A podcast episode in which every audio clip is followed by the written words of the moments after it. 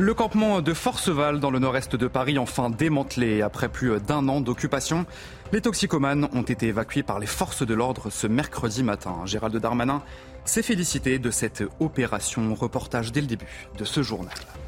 Un nouveau refus d'obtempérer qui vire au drame. Ça s'est passé la nuit dernière à Saint-Martin-d'Air près de Grenoble. Les forces de l'ordre ont été contraintes de tirer. Une jeune fille de 18 ans a été mortellement touchée. Les forces ukrainiennes poursuivent leur contre-offensive et revendiquent de nouveaux territoires. Les Russes ont même confirmé leur recul à certains endroits. Le directeur de la CIA s'est exprimé ce mercredi à la télévision. Il alerte Vladimir Poutine est très dangereux selon lui. Et enfin, match nul entre le Paris Saint-Germain et Benfica en Ligue des Champions. Léo Messi avait pourtant ouvert le score d'une magnifique frappe avant une égalisation des Portugais juste avant la pause. Les images, les buts et les réactions dans votre journal des sports.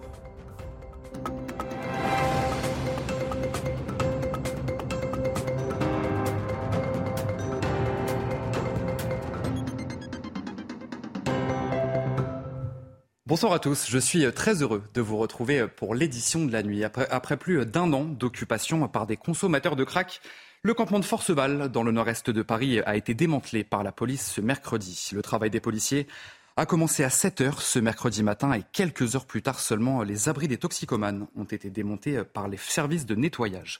On voit tout ça avec Solène Boulan, Jo Laurent Constantini et Régine Delfour. Mercredi à l'aube, le campement de consommateurs de crack de Forceval, situé port de la Villette à Paris, est quadrillé par un millier de CRS et gendarmes.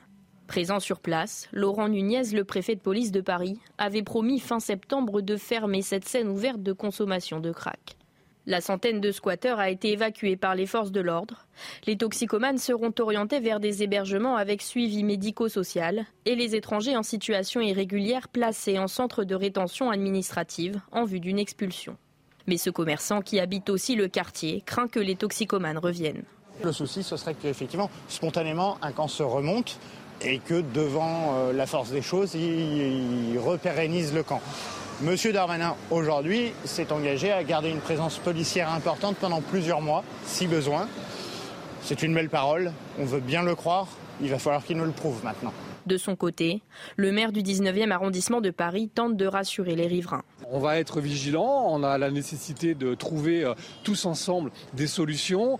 Euh, il n'y a pas de solution miracle, ça se saurait. Il y a des euh, solutions à développer à la fois dans la lutte contre le trafic, à la fois dans la sécurisation des riverains et évidemment dans l'accompagnement médico-social des consommateurs de crack. Le ministre de l'Intérieur, Gérald Darmanin, a assuré que toute tentative de reconstitution d'un camp sera stoppée. Cette évacuation a été voulue par le ministre de l'Intérieur Gérald Darmanin et la première ministre Elisabeth Borne. Et lors de cette opération, de nombreuses interpellations euh, ont eu lieu sur le camp et parmi elles figurent une cinquantaine de personnes en situation euh, irrégulière. Un nouveau défi se profile à présent, celui d'éviter que le campement ne se reforme ailleurs dans la capitale. On va écouter à ce sujet le ministre de l'Intérieur.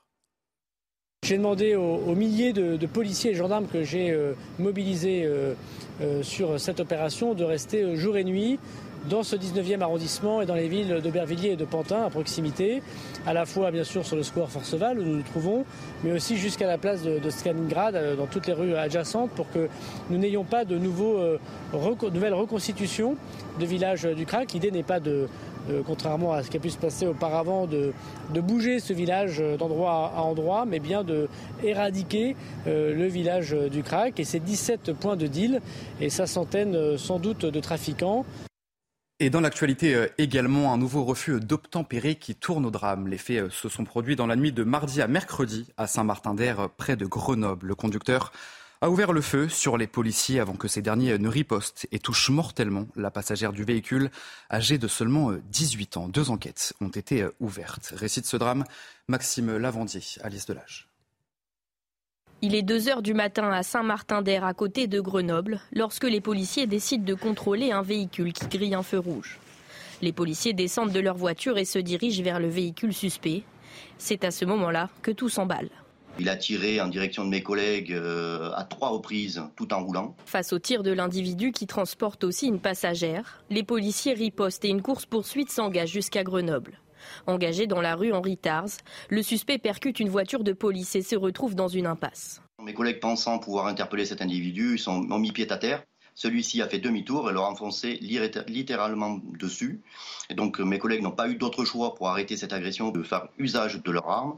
Arrivé à l'intersection entre le cours de la Libération et la rue Albert Régnier, le véhicule percute une autre voiture, mettant fin à sa cavale. Mes collègues ont interpellé euh, le, conducteur, euh, non sans mal, euh, et c'est à ce moment-là qu'ils ont, ont, aperçu une personne décédée. Âgée de 18 ans, la passagère est décédée des suites d'un tir. Le conducteur du véhicule, lui, est un Marocain en situation irrégulière, sous le coup de plusieurs mandats d'arrêt.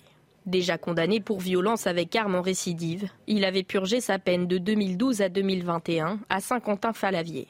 Son obligation de quitter le territoire français n'avait pas pu lui être notifiée. Une enquête a été confiée au service de police judiciaire de Grenoble, en parallèle d'une autre enquête pour les tirs effectués par les policiers. Un autre drame à Angers, cette fois-ci, un homme déjà condamné pour deux viols et une agression sexuelle en 2017 a tenté de récidiver ce week-end, seulement deux mois après sa sortie de prison. Âgé de 39 ans, il était pourtant suivi de très près par les services d'insertion et de probation. Jean-Michel Decaze, Michael Chaillot. Il était sorti de prison depuis deux mois quand dimanche soir il a agressé sexuellement une jeune femme en s'introduisant dans son logement par une fenêtre entr'ouverte au rez-de-chaussée de cet immeuble du centre-ville d'Angers. En le mordant, elle a réussi à le faire fuir alors qu'il était armé d'un couteau. Du coup, à minuit et demi, euh, on a entendu beaucoup de bruit, euh, comme s'il y avait un déménagement, si vous voulez, les meubles qui grincent, tout ça. Et puis des cris, euh, des gens qui courent dans l'immeuble. et puis ensuite, la dame est sortie, au secours, au secours, il y a quelqu'un chez moi, tout ça. Vous, avez fait quoi? Donc on a appelé la police. L'homme n'en était pas à son coup d'essai. En 2017, il a été condamné aux assises à 10 ans de réclusion criminelle pour deux viols et une agression sexuelle. Il était inscrit au fichier des délinquants sexuels. Depuis sa sortie de prison, il avait un suivi socio-judiciaire très serré avec deux rendez-vous par semaine. La commission de ces faits-là, en elle-même, encore une fois, constitue à l'évidence, à l'évidence un échec pour nous. Cet homme était suivi dans le cadre d'un suivi en milieu ouvert, euh, post-sententiel, et il n'était pas possible, vous le savez bien, de le de, le suivre au, quotidien. Quelques heures après l'agression, il a été vite interpellé par les policiers qui ont repéré cet homme blessé à la main par des morsures. Le récidiviste a été mis en examen ce mardi soir et incarcéré.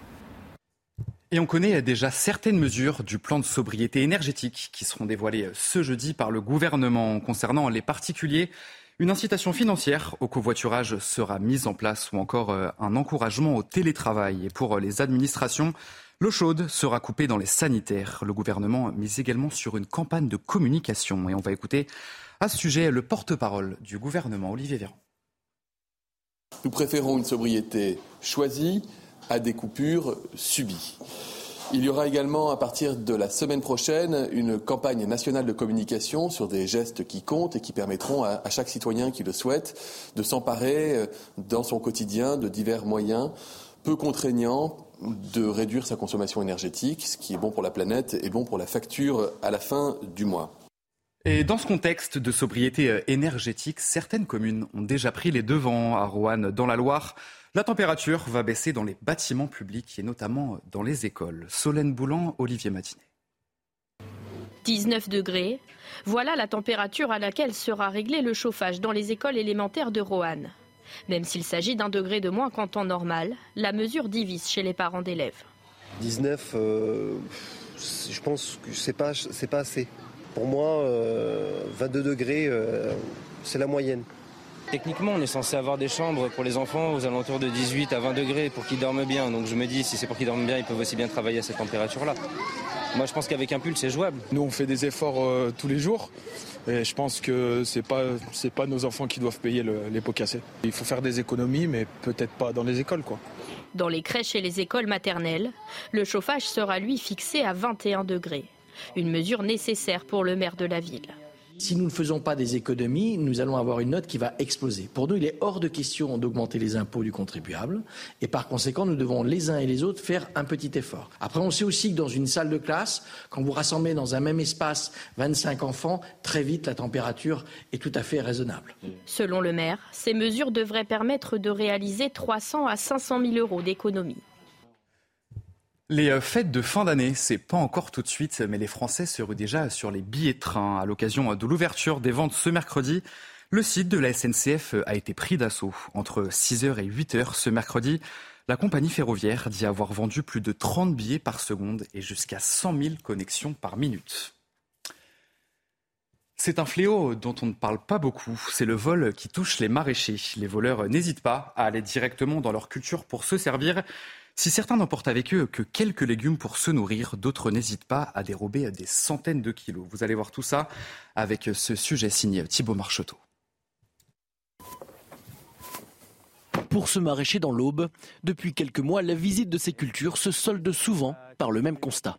Pratiquement tous les jours, mais euh, on retrouve voilà, des choux qui ont été euh, euh, coupés, laissés, laissés dans le champ parce que ça ne devait pas leur plaire. Ils voulaient préférer en trouver un plus gros c'est des découvertes, on va pas dire quasi quotidiennes, mais presque quoi. Ces champs sont visités entre une à deux fois par semaine et quand il prend les voleurs en flagrant délit, parfois en pleine journée, certains essaient de se justifier. Ils ont, ils ont pour 15 euh, euros de légumes euh, ou 20 euros ou allez, même 50 euros de légumes euh, dans le coffre. Et alors là, ils en ont pour, pour beaucoup de monde. Et puis à leurs pieds, ils ont des baskets à 150 euros. Et puis ils vous disent qu'ils n'ont pas les moyens d'acheter les légumes. On a envie de leur faire une petite leçon de morale en disant peut-être qu'il faudrait revoir leurs priorités dans la vie. Mais certains vols ne se limitent pas à quelques kilos. Dans cette serre, les malfrats ont coupé la bâche au cutter pour s'y introduire. durant la nuit, toutes les tomates ont été cueillies. Donc là, ce n'est pas simplement un vol euh, pour, euh, pour consommer. Là, ça, ça, c'est une autre catégorie, c'est du vol pour faire de la revente. Parce que là, les gens nous ont peut-être volé euh, autour de 400 kilos de tomates durant la nuit. Pour protéger ses serres, l'entreprise a dû investir dans des caméras, mais impossible de surveiller ces 13 hectares de culture à l'air libre en permanence. Damien Vuber n'a donc pas d'autre choix que de faire appel au civisme de chacun. Et on va aller euh, au Royaume-Uni, à présent où les migrants qui traverseront la Manche n'auront plus de moyens légaux pour demander l'asile. C'est la nouvelle proposition du gouvernement de Listrus. Les précisions de notre correspondante à Londres, Sarah Menaille. C'est une proposition de réforme qui fait débat ici en Grande-Bretagne. Le gouvernement conservateur de l'Istrus, fraîchement élu à la tête du parti, veut interdire à toute personne traversant illégalement la Manche de réclamer l'asile une fois arrivé sur le territoire britannique. Les différentes associations humanitaires ici en Grande-Bretagne parlent d'une violation des conventions internationales, mais Londres est bien déterminé à aller au bout du projet. Londres qui a fait de la question de l'immigration l'une de ses priorités depuis le Brexit et qui estime désormais eh bien, que les précédents gouvernements conservateurs, dont celui de Boris Johnson eh bien, n'ont pas tenu leurs promesses en matière d'immigration. En 2022, ce sont 33 500 personnes qui ont tenté la très dangereuse traversée de la Manche vers le Royaume-Uni. En Iran, les manifestations ne faiblissent pas depuis la mort de Masha Amini survenue le 16 septembre dernier. Face à la répression du gouvernement, une vague de soutien déferle dans le monde entier. Et plus récemment, ce sont les chanteuses et actrices françaises qui se sont illustrées en se coupant une mèche de cheveux. Un sujet de Maxime Lavandier. Regardez. Sur l'air de Bella Ciao, chanté en persan, les stars françaises, une à une, se coupent une mèche de cheveux dans une vidéo diffusée sur les réseaux sociaux. Isabelle Adjani, Angèle, Isabelle Huppert, Pomme ou encore Muriel Robin reprennent ce geste devenu un symbole en soutien aux femmes iraniennes mobilisées depuis la mort de Massa Amini. Même scène cette fois, au Parlement européen, la députée suédoise Abir El Salani s'approche du pupitre pour un discours. Nous, les peuples et les citoyens de l'Union européenne, exigeons l'arrêt inconditionnel et immédiat de toutes les violences contre les femmes et les hommes en Iran. Puis se coupe une mèche de cheveux avant d'aller se rasseoir. Liberté Les soutiens se multiplient et les mobilisations en Iran ne faiblissent pas. À Mashhad, les étudiants manifestent devant leur université. Depuis, ce sont les lycéennes qui prennent le relais comme à Karaj. Un homme est même pris à partie, chassé de l'établissement par les élèves.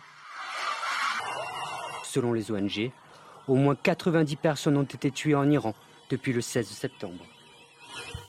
Dans l'actualité également, la percée en euh, ukrainienne qui se poursuit ce mercredi.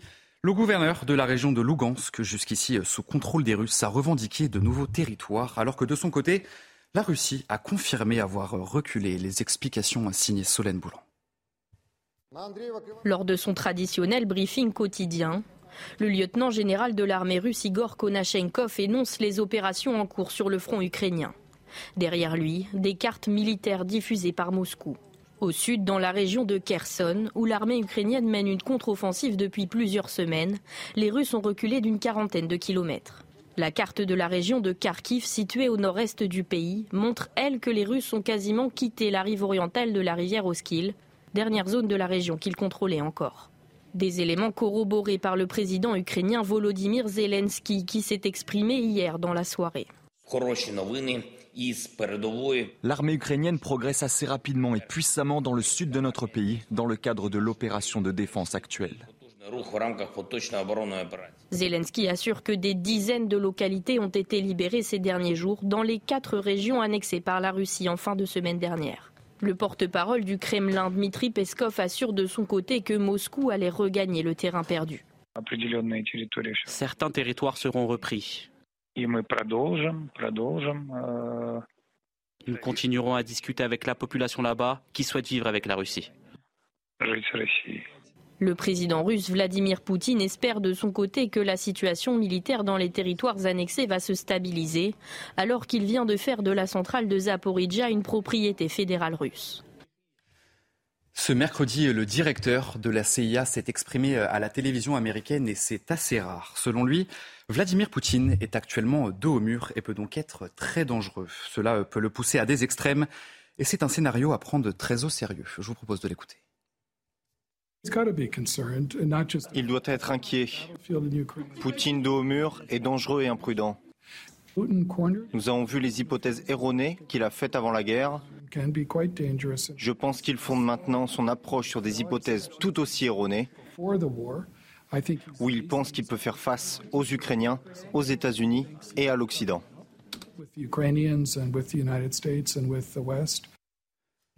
Et pour finir ce journal, on va finir sur un petit peu de musique. le Kiev Symphony Orchestra était à Paris ce mercredi soir.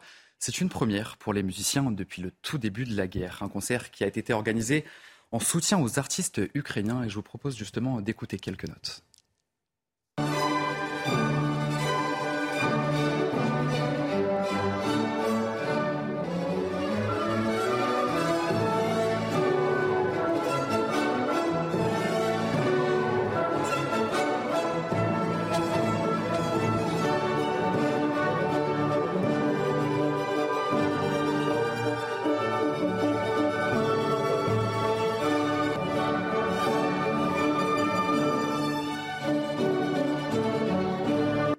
Et c'est euh, sur ces belles notes de musique que se termine ce journal. Mais vous ne bougez pas, puisque tout de suite, nous avons rendez-vous, euh, comme d'habitude, pour votre journal des sports. Et on va bien sûr parler euh, Ligue des Champions avec un match entre le Paris Saint-Germain et Benfica assez serré. Un but partout. Tous les détails, c'est tout de suite. C'est votre journal des sports. Chose promise, chose due, on commence ce journal des sports avec de la Ligue des Champions et ce match entre le Paris Saint-Germain et Benfica. Le Paris Saint-Germain n'a pas pu faire mieux qu'un match nul ce mercredi soir face à Benfica. C'est Lionel Messi qui vient casser la bonne dynamique du Benfica à la 21e minute de jeu. Vous allez voir, regarder cette magnifique frappe enroulée. Un but à zéro pour le Paris Saint-Germain, mais le PSG n'arrivera pas à conserver le score jusqu'à la mi-temps. On voit ce magnifique but enroulé du gauche de Léo Messi. Je vous le disais, 41e minute, la défense parisienne se fait surprendre par le Portugais Danilo Pereira qui va marquer euh, malheureusement le but de l'égalisation euh, contre son camp. Ça fait donc un but partout et en seconde période, le PSG domine mais ne trouve toujours pas la solution. Les deux clubs se retrouveront mardi prochain. Ce sera une toute autre histoire puisque ce sera au Parc des Princes. Et on va justement écouter le numéro 6 du Paris Saint-Germain que l'on connaît tous, Marco Verratti. On joue toujours, euh, toujours pour gagner, mais c'est un, un train difficile. Benfica, c'est une bonne équipe, sont des bons joueurs. Je pense, comme tu as dit, les premières 10-15 minutes, euh, on a souffert un peu.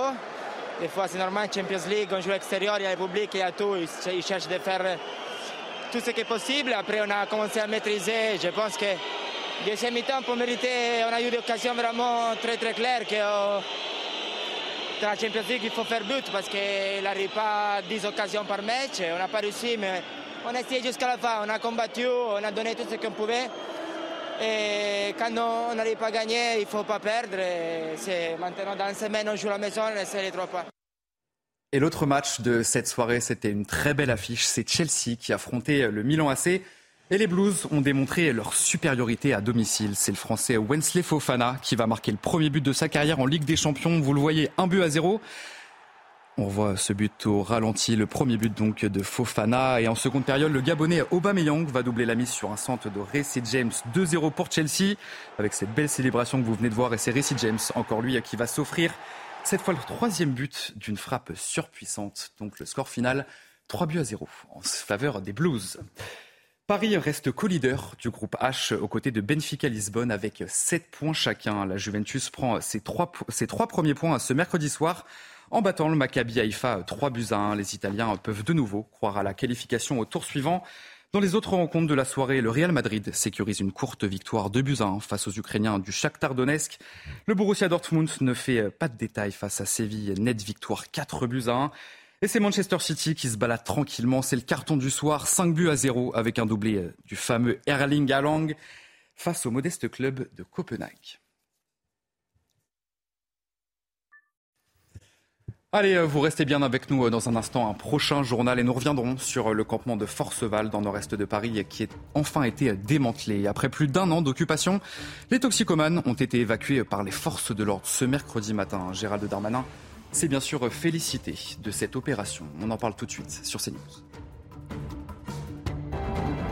Retrouvez tous nos programmes et plus sur cnews.fr.